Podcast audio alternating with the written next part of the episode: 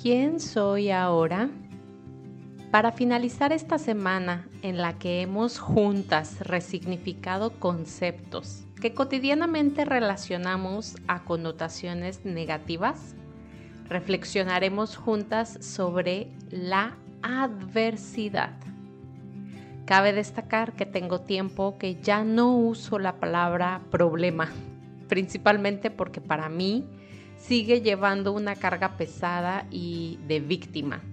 Y no me he dado a la tarea de desmitificarla o resignificarla también.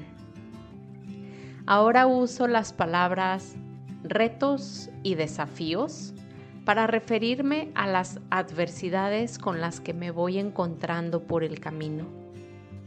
De nuevo, muchas de ellas son producto de mi mente y son solo una ilusión. Pero también estoy consciente de que en momentos hay agentes externos a mí moviéndose en un sentido y ritmo diferente a lo que yo considero que es lo que quiero y lo mejor para mí. Aquí entonces viene a mí la frase trillada de lo mejor para todos los involucrados la cual se me olvida por completo cuando siento que algo sucede, entre comillas, en mi contra.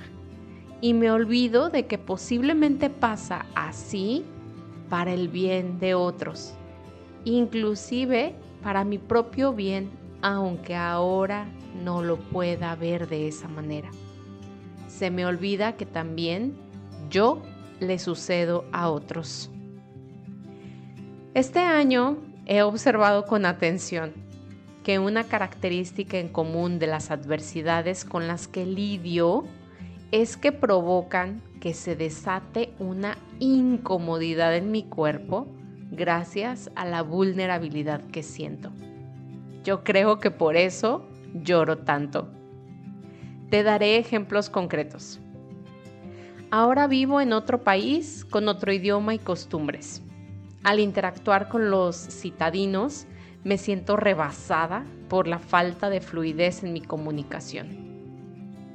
Otro, no pude irme de vacaciones 10 días con mi novio a otro país recientemente porque no me ha llegado mi permiso de residencia, lo que me condiciona a no salir del país en el que estoy y me provocó una tristeza debido a la incertidumbre de todo el proceso y a que las cosas no se dieron como yo quería.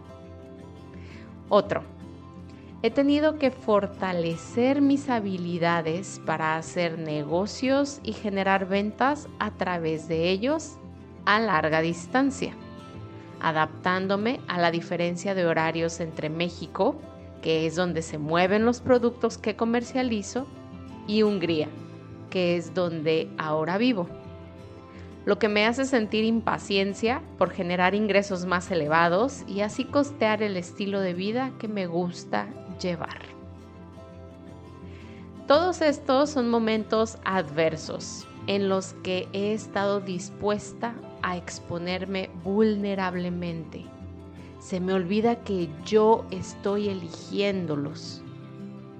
Que si es la cosa más sencilla del mundo, para nada y créeme que he intensificado mis prácticas espirituales de conexión, de las cuales también ya te he platicado aquí.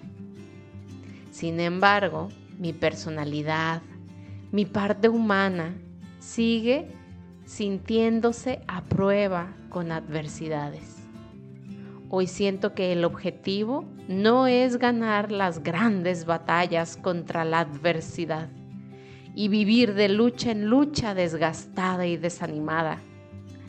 No, sino escucharla, pues trae consigo crecimiento, cambios de perspectivas, más apreciación y gratitud, más autoconocimiento, oportunidades de sentir, pensar y hacer diferente habilidades útiles para mi momento presente, posibilidades para hacerme más amiga de mi cuerpo.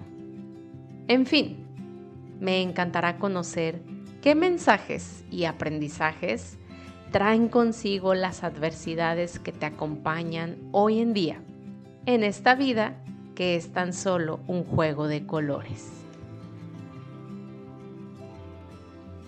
Gracias por estar aquí y compartir este episodio con tus personas luz, personas que quieres ver felices y en calma.